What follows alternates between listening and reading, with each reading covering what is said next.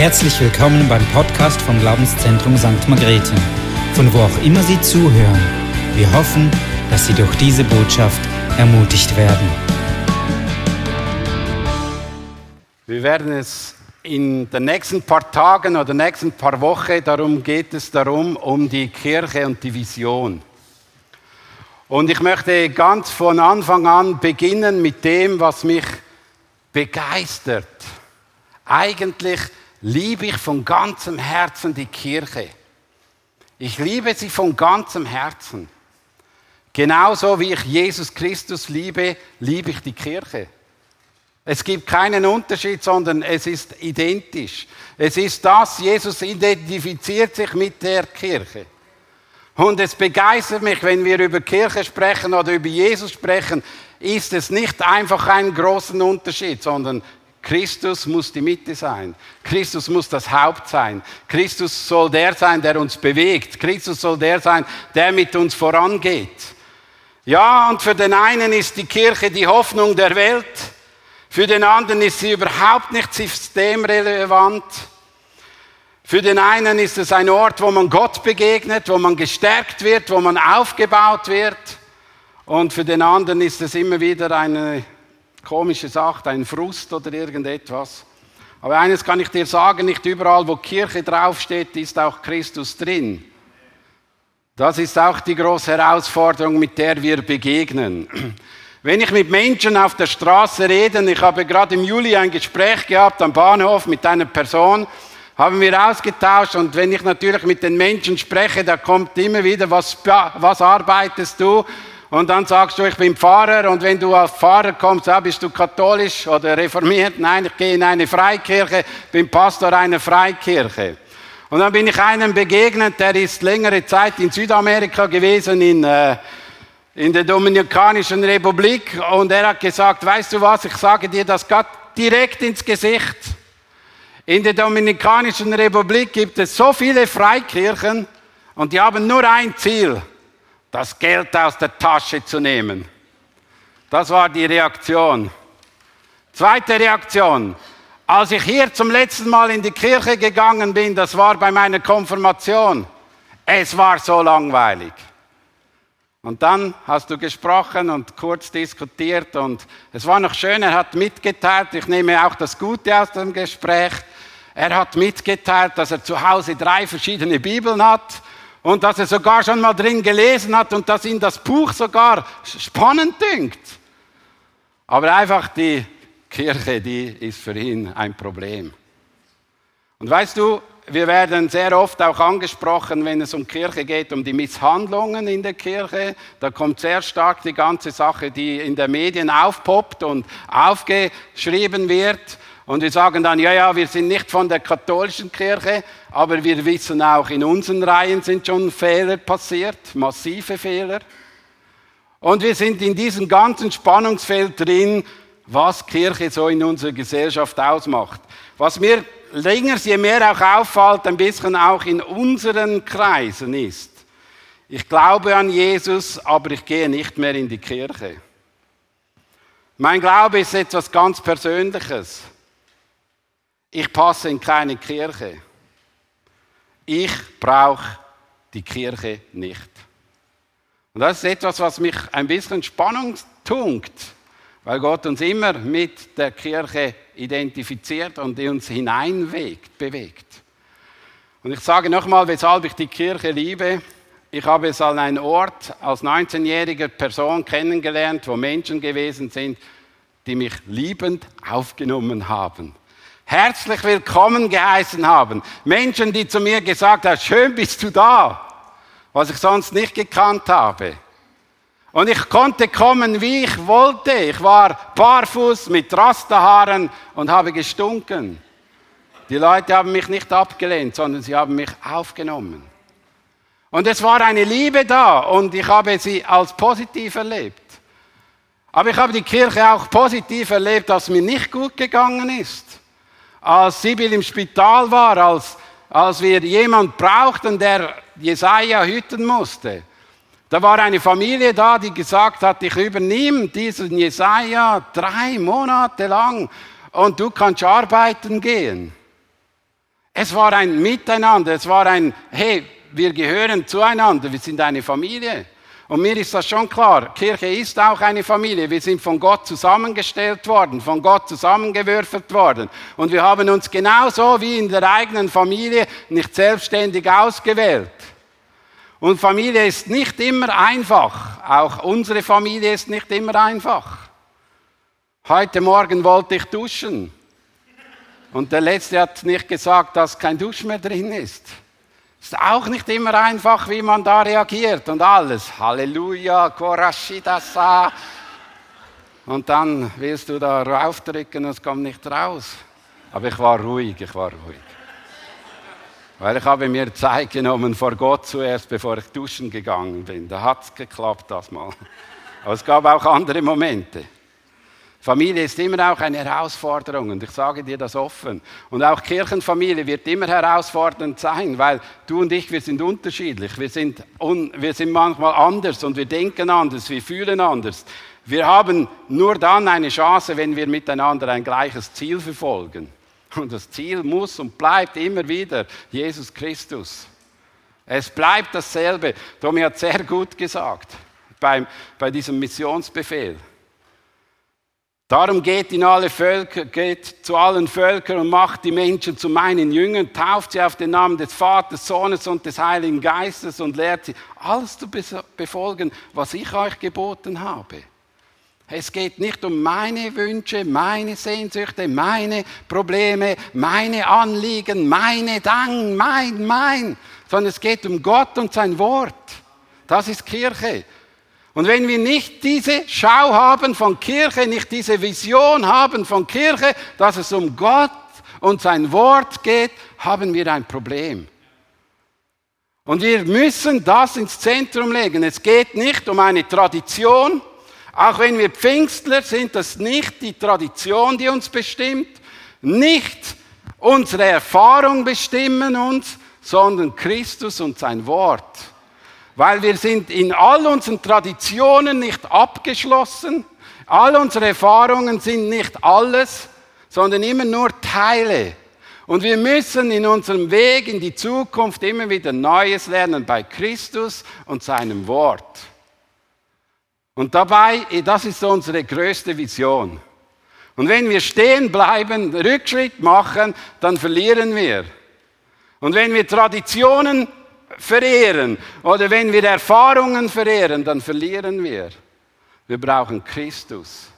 Und das soll unser Herz einfach mal zuerst bewegen. Ich habe eine Vision von Christus. Und ich glaube, Kirche wird dann die Hoffnung, wenn Christus das Haupt ist. Und das braucht unsere Welt. Und es ist interessant, das Vater unser, was ich vorhin gesagt habe, im Gebet geht es zuerst um Gott und um sein Wille und um sein Reich. Und dann kommen erst, gib uns unser tägliches Brot. Das muss zuerst stimmen. Das muss zuerst geordnet sein. Das muss die Mitte von unserer Ausrichtung sein. Und für das müssen wir uns einsetzen. Und ich möchte euch mit dem beginnen, Jesus unser Vorbild. Das ist der erste Punkt. Jesus ist unser Vorbild, wenn es um Kirchenbau geht. In Matthäus 16,8 steht, 16, steht, deshalb sage ich dir jetzt, Du bist Petrus und auf diesem Felsen werde ich meine, meine Gemeinde bauen. Und die Totenreich mit seiner ganzen Macht wird nicht stärker sein als sie.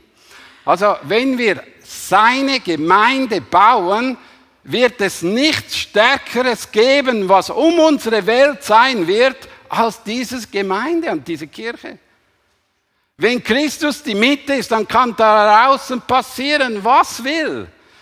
Es können Bomben fallen, es können Sachen passieren. Aber wenn das ist das Einzige, was nicht zerstört wird, dann müssen wir uns bewusst sein. Regierungen vergehen. Auch wir als Personen vergehen. Aber Christus und sein Wort bleibt. Und die Gemeinde wird es auch dann geben, wenn ich sterbe, wird die Gemeinde weitergehen. Punkt. Das ist nicht, das Zentrum sind nicht wir Menschen. Zentrum ist immer noch Gott.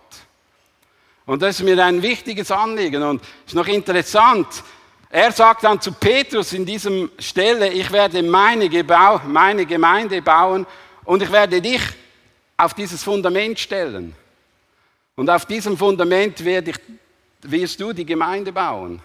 Und weißt du, in Epheser 2,20 kommt nicht nur Petrus drauf, sondern alle Nachfolger werden auf diesem Fundament die Gemeinde bauen. Also uns muss es wichtig sein, dass Christus das Fundament sind und wir als Nachfolger sind auf diesem Fundament und bauen gemeinsam Reich Gottes, bauen gemeinsam Kirche, bauen gemeinsam irgendetwas.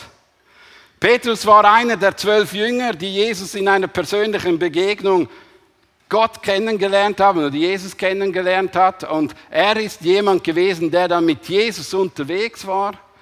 Und das Schöne, was mir immer wieder begeistert, wenn ich die Evangelium lese, hat Kirche etwas zu tun mit einem Christus in der Mitte oder mit einem Christus als Lehrer oder als Herr, der unterwegs war mit Freunden der mit ihnen in den Alltag gegangen ist, in das Gemeinschaftsleben hineingegangen ist, der mit ihnen unterwegs war und aus diesem Lebensteilen heraus wurden die Menschen unterwiesen.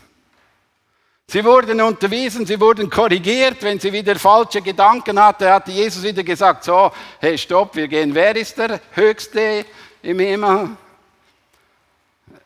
Wer ist derjenige, der groß ist auf dieser Welt? Er musste sie korrigieren. Es war ganz eine einfache Sache. Es war ein Unterwegssein mit Freunden.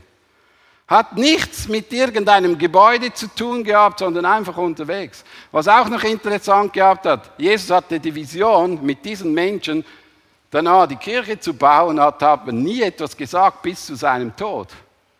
Nur die, hier hat er kurz einen Satz erwähnt.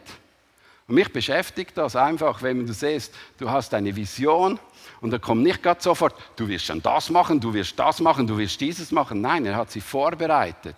Weil das Wichtigste von den Menschen, die dort mitschaffen, ist, nahe bei Christus zu sein. Nahe in seinem Wort zu sein.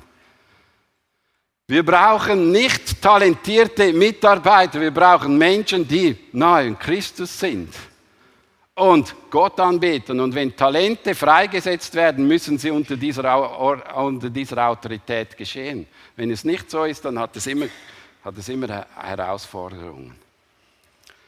Es tut mir manchmal weh. Ich bin letztes Jahr in den Ferien war ich in Passau und in Passau bin ich so in ein Museum gegangen mit Sibyl und dann ist in einem Museumsabteil, weil Passau so viele verschiedene Kirchen hat, äh, haben sie eine Ausstellung gemacht mit Kirche, dann habe ich etwas gelesen, das hat mich sehr stark berührt. Da hat sie gesagt, weshalb sind die Kirchen von innen so schön?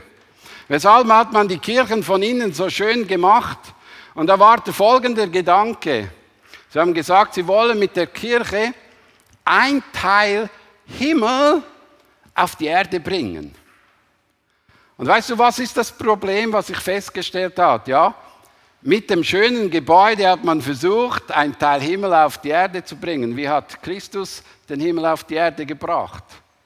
Indem dass er auf die Erde kam und in Beziehung lebte mit den Menschen und aus dieser Vollmacht heraus ist Kraft gegangen und sie haben Himmel erlebt. Es war eine Beziehung, es war nicht der Tempel, es war nicht der Ort, wo diese Dinge geschehen ist, sondern es ist im persönlichen Leben passiert, weil Christus hat uns allen gezeigt, Gott ist nicht nur im Tempel in Jerusalem, sondern überall, wo er war, ist Gott gewesen. Überall, wo er war, ist Heilungen geschehen. Überall, wo er war, sind Menschen erbaut worden, sind Menschen ermutigt worden. Überall.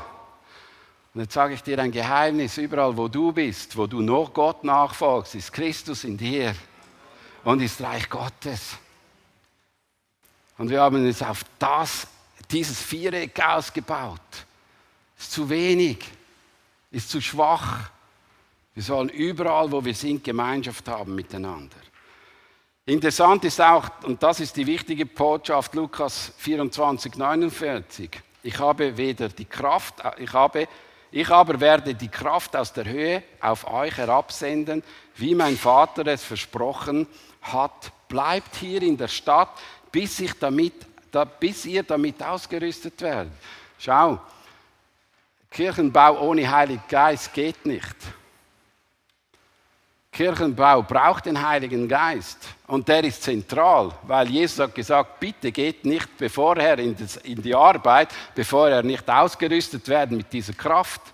Es braucht diese innere Wohnung des Menschen, diese innere Wohnung des Geistes in uns, damit wir kräftig Kirchen bauen können. Weil das Problem ist folgendes. Zuvor waren die Jünger ständig mit diesem Christus umgeben, mit der Gegenwart Gottes. Und wenn sie effektiv den Dienst tun wollten, dann brauchten sie weiterhin diesen effektiven Geist und, oder diese Kraft, diese, dieses Leben von Gott.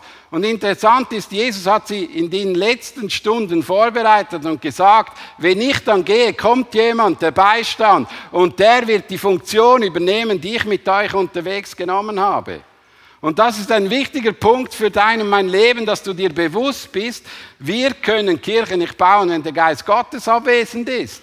Darum strecken wir uns aus nach dem Heiligen Geist. Darum benötigen wir diesen Heiligen Geist. Aber der Heilige Geist ist nicht nur hier, sondern er ist überall, wo du bist. Und darum kann der Heilige Geist in der Familie genauso salbungsvoll wirken wie hier. Hast du gewusst, ich glaube nicht, dass der Heilige Geist in mir drin anders ist, als wenn wir uns als Kirche treffen. Oder wird er dann einfach mal 100 gemacht in der Kraft? Wir reden von einem Gott, der sich nicht verändert. Ein Gott, der beständig ist. Ein Gott, der keine Wandel hat, sondern er bleibt in mir drin und so wie hier drin. Wenn wir uns bewusst sind, dass dieser Geist hier ist, dann wird Leben freigesetzt. Und wenn dieser Geist, wenn wir uns bewusst sind, dass dieser Geist mit uns ist am Arbeitsplatz, wird Leben freigesetzt. Wenn uns bewusst ist, dass dieser Geist in der Familie ist, dann wird Leben freigesetzt. Und wir haben, so, wir haben so ein Glaubenssystem in uns drin. Äh, ja, nur wenn es hier drin stimmt, dann funktioniert es. Nein. Wenn deine und meine Beziehung mit Christus stimmt und dieser Geist in uns drin ist, dann kann wirklich Wunder passieren. Weil es geht ja nicht um uns, es geht um ihn. Wir sind nicht mal so entscheidend, er ist entscheidend. Und um das geht es. Und wenn wir in unseren Visionspredigen den Menschen sagen, wie wahnsinnig wichtig sie sind, dann dürfen wir nie vergessen, es gibt noch jemand, der noch entscheidender ist, und das ist der Heilige Geist. Wir sind nur Gefäße. Denk zurück an den alten Pfingstjubel. Nur Gefäße, heiliger Meister, aber erfüllt mit dem Geist. Verstehen wir? Und das geht es. Wir sind Gefäße. Werkzeuge, die in diesem Beziehungsform vom Geist lebendig werden. Aber wir kehren es manchmal um. Es geht um mich. Ich bin wahnsinnig wichtig. Wenn ich nicht mehr da bin, dann wird die Kirche zusammenfallen.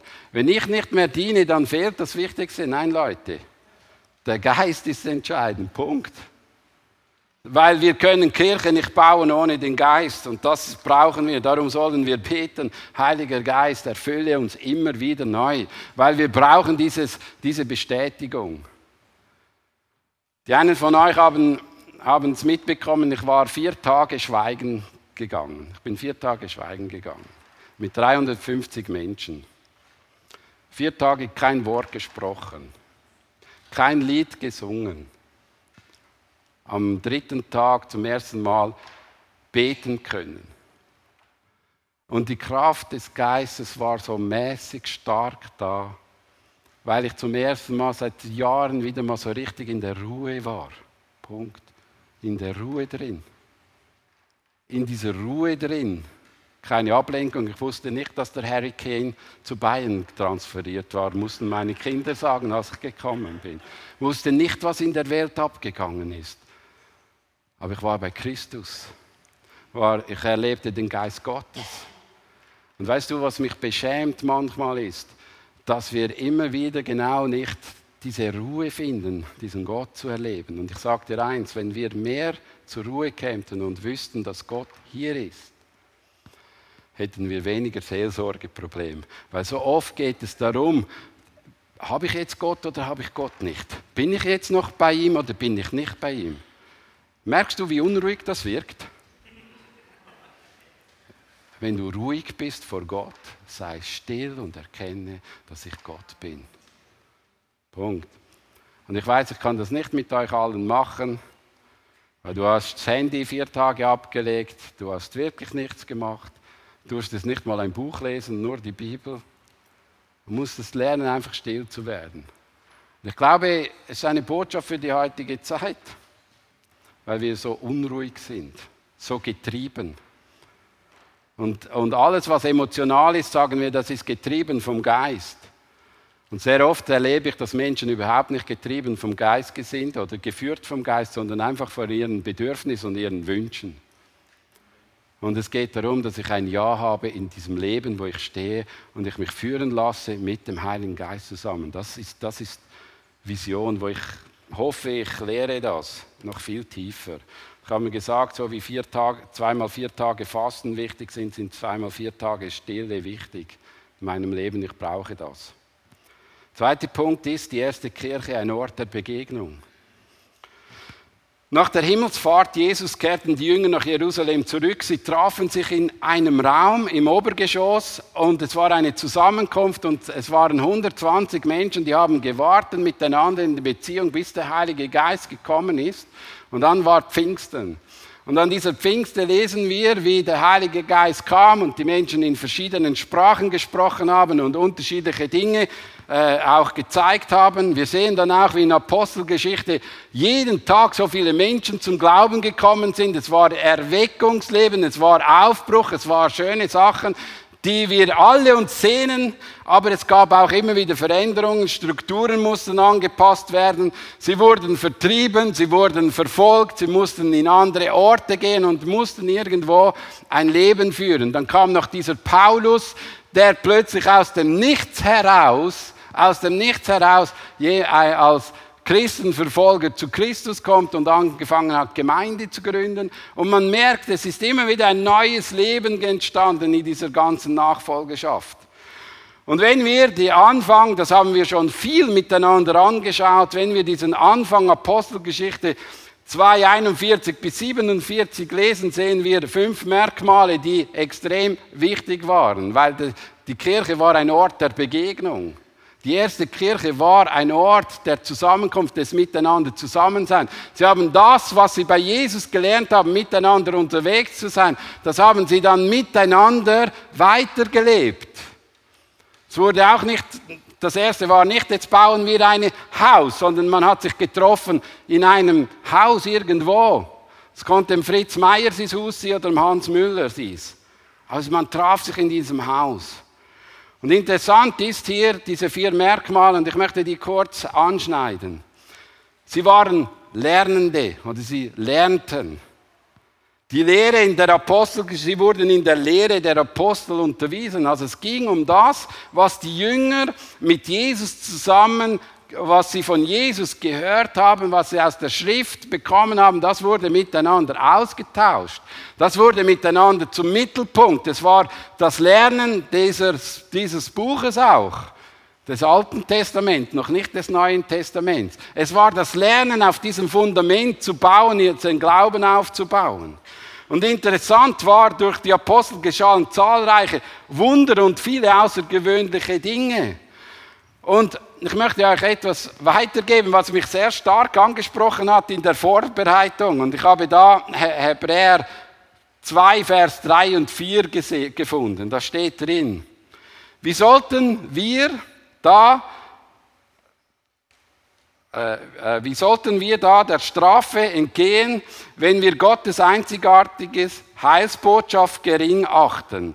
Schließlich war es doch der Herr selbst, durch den diese Botschaft zunächst verkündet wurde und denjenigen, die, sich an uns, die sie an uns weitergegeben hatten, ihn persönlich gehört. Ihr Zeugnis war zuverlässig und wurde von Gott bestätigt durch Wunder und außergewöhnliche Geschehnisse und viele andere Zeichen seiner Macht, sowie dadurch, dass er uns nach seinen freien Ermessen Anteil am Heiligen Geist und seinen Gaben gegeben hat. Also man merkt, man hat diese Wunder und diese Zeichen erlebt aus dem, aus der Verkündigung heraus. Und diese Verkündigung wurde bestätigt, dass das die Wahrheit ist. Darum sind Wunder und Zeichen geschehen. Und ich frage mich manchmal, weshalb wollen wir heute Wunder und Zeichen? Geht es darum, dass das Wort Gottes bestätigt werde oder dass es mir gut geht? Das, das, ist mir aufgefallen, als ich das durchgelesen habe. Das hat mich irgendwie beschäftigt. Geht es darum, dass wir Wunder und Zeichen erleben, das Wort Gottes bestätigt wird und dass Christus bestätigt wird, dass er angebetet wird oder ob es mir gut geht? Und wir tendieren dazu, einfach ein Wunder zu erleben, ein Zeichen zu haben, dass es uns ein bisschen besser geht. Diese Wunder und Zeichen müssen dazu führen, dass der Mensch näher bei Gott ist und ihm mehr nachfolgt. Und dass wir eine Bestätigung haben, dass das, was wir glauben, auch Wahrheit ist. Und darum sollten wir uns ausstrecken nach dem, aber nicht ausstrecken nur, dass es mir gut geht. Weil da sind wir wieder voll bei mich. Ich muss, es muss mir gut gehen. Was ist, wenn es dir nicht gut geht? Dann ist es immer noch die Wahrheit. Und es ist immer noch die Kraft, die dein Leben trägt und führt. Das muss dein und mein Leben bewegen. Sie hatten Gemeinschaft miteinander, ihre ihr Zusammenhalt in gegenseitiger Liebe und Hilfsbereitschaft. Und weißt du, wir haben so manchmal ein bisschen das Empfinden, die Gemeinschaft ist einfach aus purem Zufall entstanden. Es sind Menschen gekommen, die sind dann zusammen gewesen und haben, dann haben sie es gut gehabt, weil Gott da war. Nein, sie haben sich hingegeben aneinander. Sie haben einander gedient. Sie haben einander geliebt. Sie haben sich füreinander eingesetzt. Sie waren da füreinander. Und Gemeinschaft hat etwas mit dem zu tun. Es war ein Arbeiten, ein gemeinsam miteinander an, an etwas arbeiten. Man hat alles geteilt miteinander, was sie besaßen. Es war vieles, was sie hatten, und man hat es geteilt. Und man traf sich in Kleingruppen und man traf sich in Hausgemeinden und man war, man diente der Not. Und ich glaube, heute in der heutigen Zeit ist es noch recht herausfordernd, Gemeinschaft zu pflegen mit den Leuten. Es ist wirklich herausfordernd. Und es ist etwas, was etwas kostet und etwas, was hingegeben werden muss. Und es geht nicht einfach so, ja, wir treffen uns da. Wir organisieren ein Treffen in der Kirche und wir haben Gemeinschaft. Zwei Jahre später, wir organisieren ein Treffen in der Kirche und wir haben Gemeinschaft. Das ist unser Verständnis von Gemeinschaft. Wir treffen einander und dann haben wir sie. Nein, es ist ein sich hingeben aneinander. Ein sich Anteil nehmen aneinander. Das ist Gemeinschaft. Weil Christus ist mit uns mit und wir sollen einander Anteil haben. Und darum ist es wichtig, dass wir hier eine andere Schau bekommen. Das Anbeten. Anbetung ist auch etwas, was wichtig ist. Es ist so ein, so ein starke Sache gewesen, dass die Menschen Ehrfurcht hatten und dass sie freudig waren, fröhlich waren, wenn sie zusammenkamen, war nicht, oh, muss, ich muss wieder in Gottesdienst, ich muss wieder dienen. Nein, es war eine fröhliche Zusammenkunft. Es war etwas Schönes, es war etwas Gutes. Und an dem müssen wir arbeiten, weil Christus die Mitte war, weil Christus Zentrum war, weil es um Christus gegangen ist, nicht um mich, sondern um Christus. Das ist das Fröhliche. Das, was uns freudig macht, ist Christus. Darum sollen wir Anbeter sein. Und ich sage auch, das Gebetsleben. Ich möchte da schon noch mal etwas sagen. Ich glaube, das Gebetsleben, eine betende Gemeinde, ist etwas anderes, als wir uns manchmal ein bisschen vorstellen. Ja, wir beten wir machen nur Fürbitte, machen nur Lobpreis, sondern hey, wir beten, wir suchen Gott miteinander und wir beten ihn an und er kann in unser Leben hineinsprechen. Sie waren Zeugen und sie haben das wunderbare Vorrecht gehabt und das, wir wünschen uns eigentlich nur die vielen Menschen, das wünschen wir uns. Aber was sie gelebt haben, das ist Teil, den wir ein bisschen auf die Seite legen. Aber wenn wir vorangehen wollen, dann brauchen wir all diese vier, all diese fünf Sachen in unserer Arbeit drin. Wir können sie nicht wegbüscheln. Und wir können nicht sagen, das ist wichtiger als das andere. Wenn einer sagt, ja, nur, du musst nur immer beten und nur immer beten, ist nicht wichtig, sondern es ist alles wichtig im Gesamtpaket. Es ist wichtig, Bibel zu lesen, es ist wichtig, Gemeinschaft zu haben, es ist wichtig zu beten und es ist wichtig, Zeugnis zu geben sind alle Dinge wichtig, es ist keines wichtiger als das andere. Sollen miteinander vorwärts gehen. Jetzt kannst du dich fragen, was hat das mit uns heute zu tun? Und ich wünsche mir eigentlich, dass wir als Kirche Orte der Begegnungen bauen. Einfach Orte der Begegnung, wo, weil drin steht, wo zwei oder drei miteinander eins sind, da bin ich mitten und drinnen. Punkt. Dass wir Orte der Begegnung schaffen, ob ich jetzt hier Worship mache mit einem Team, soll es ein Ort der Begegnung sein, zwei oder drei üben und Christus in der Mitte und wir beten ihn an. Punkt. Wenn wir irgendwo uns treffen, zwei oder drei, Christus in der Mitte, und wir haben die Möglichkeit, dass jetzt Gott begegnen kann. Schau, wir brauchen nicht mal mehr einen Saal in Anführungsschlusszeichen, sondern wir brauchen überall, wo wir sind, Orte der Begegnung. Das ist das Zentrum, wo wir uns treffen. Da ist Christus dabei, da kann etwas geschehen. Haben wir diesen Glauben, haben wir diese, diese Wunsch in uns drin?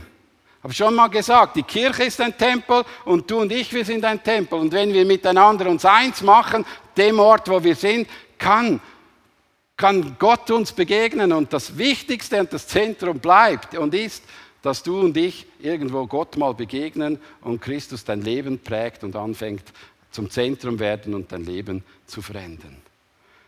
Wir bauen Orte der Begegnung, weil wir füreinander verantwortlich sind. Hebräer 10, 24 und 25. Und weil wir auch füreinander verantwortlich sind, wollen wir uns gegenseitig dazu anspornen, einander Liebe zu erweisen und Gutes zu tun. Deshalb ist es wichtig, dass wir uns Zusammenkünfte nicht fernbleiben, wie einige sich das angewöhnt haben, sondern dass wir einander ermutigen und das umso mehr als wir als wie ihr selbst feststellen könnt, der Tag des Herrn näher rückt, wo er wiederkommt. Wir werden eine Zeit haben, wo wir einander brauchen. Du kannst sagen, ja, ich brauche die Kirche nicht, okay. Aber ich weiß immer wieder, dann, wenn dann irgendjemand dann mal stirbt, dann wo gehe ich ihn beerdigen? Oder dann kommt dann wieder die Frage, kann ich nicht bei euch jetzt den beerdigen? Oder irgendetwas. Und es ist so, man braucht jetzt vielleicht das nicht. Aber ich glaube, es kann noch schwierig werden für uns und dann brauchen wir einander.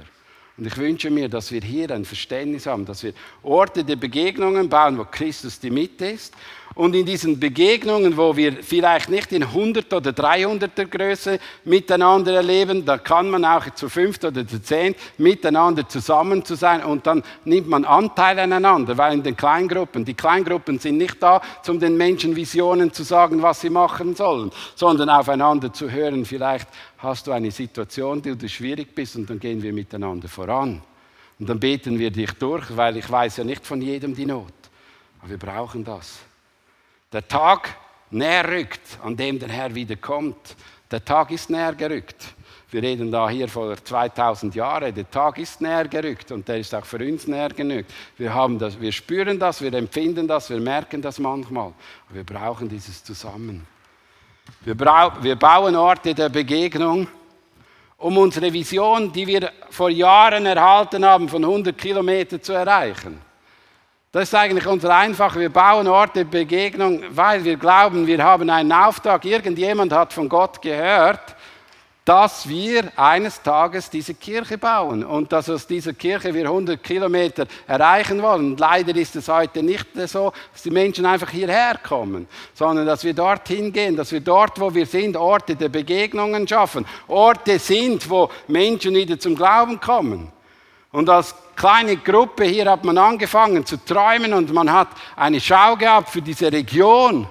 Und man hat erlebt, wie plötzlich von Österreich Menschen gekommen sind, von Deutschland Menschen gekommen sind. Und man hat erlebt, wie Gott Güte geschenkt hat. Man hat in Montafon eine Kirche gebaut.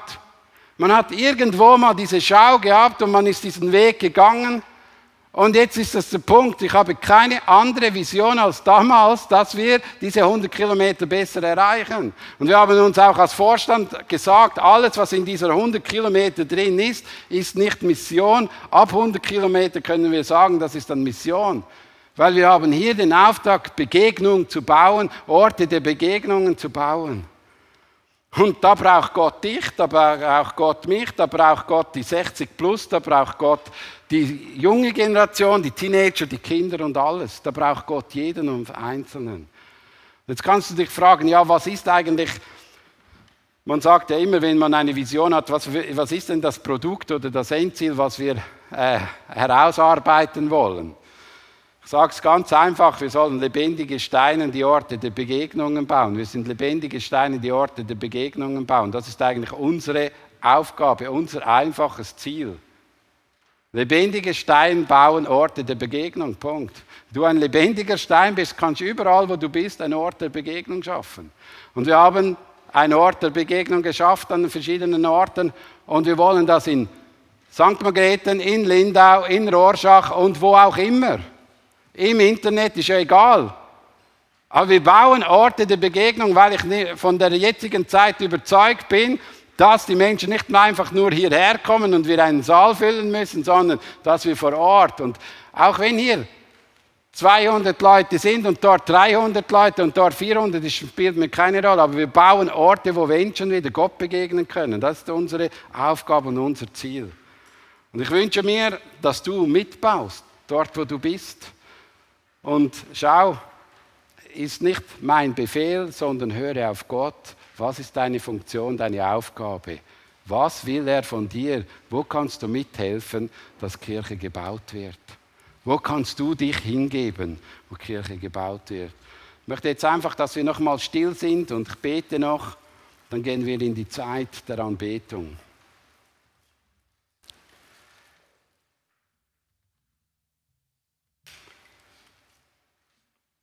Vater im Himmel, ich danke dir, dass du ein Gott bist, der uns die Aufgabe, Aufgabe, gegeben hat, Kirche zu bauen. Und wir beten dafür, dass wir wirklich dein Reich bauen, dass wir auch bauen dort, wo du uns hingesandt hast. Und ich wünsche mir, Heiliger Geist, dass du mit uns vorangehst und dass du uns führst und leitest. Und dass wir miteinander einen Ort suchen und einen Weg gehen, wo wir wissen, dass wir nicht einfach nur aus Zufall zusammengestellt worden sind und die Kirche so ein Nebenprodukt ist, dass ich mich so lange hingeben will, wie es mir passt, sondern ich gebe mich hin, weil du mich liebst. Ich gebe mich in die Kirche und auch in diese Welt hinein, weil du mich liebst, weil du mich reingemacht hast, weil du mich gerechtfertigt hast, weil du mich beim Namen genannt hast. Und ich bete dafür, dass auch unser Herz und unser Wunsch diese Richtung geht, Herr. Wir wollen Orte der Begegnungen bauen. Komm, Heiliger Geist, und führe und, und leite uns, auch in diesen Schritten, die wir gehen sollen. Ich bete dafür. Amen.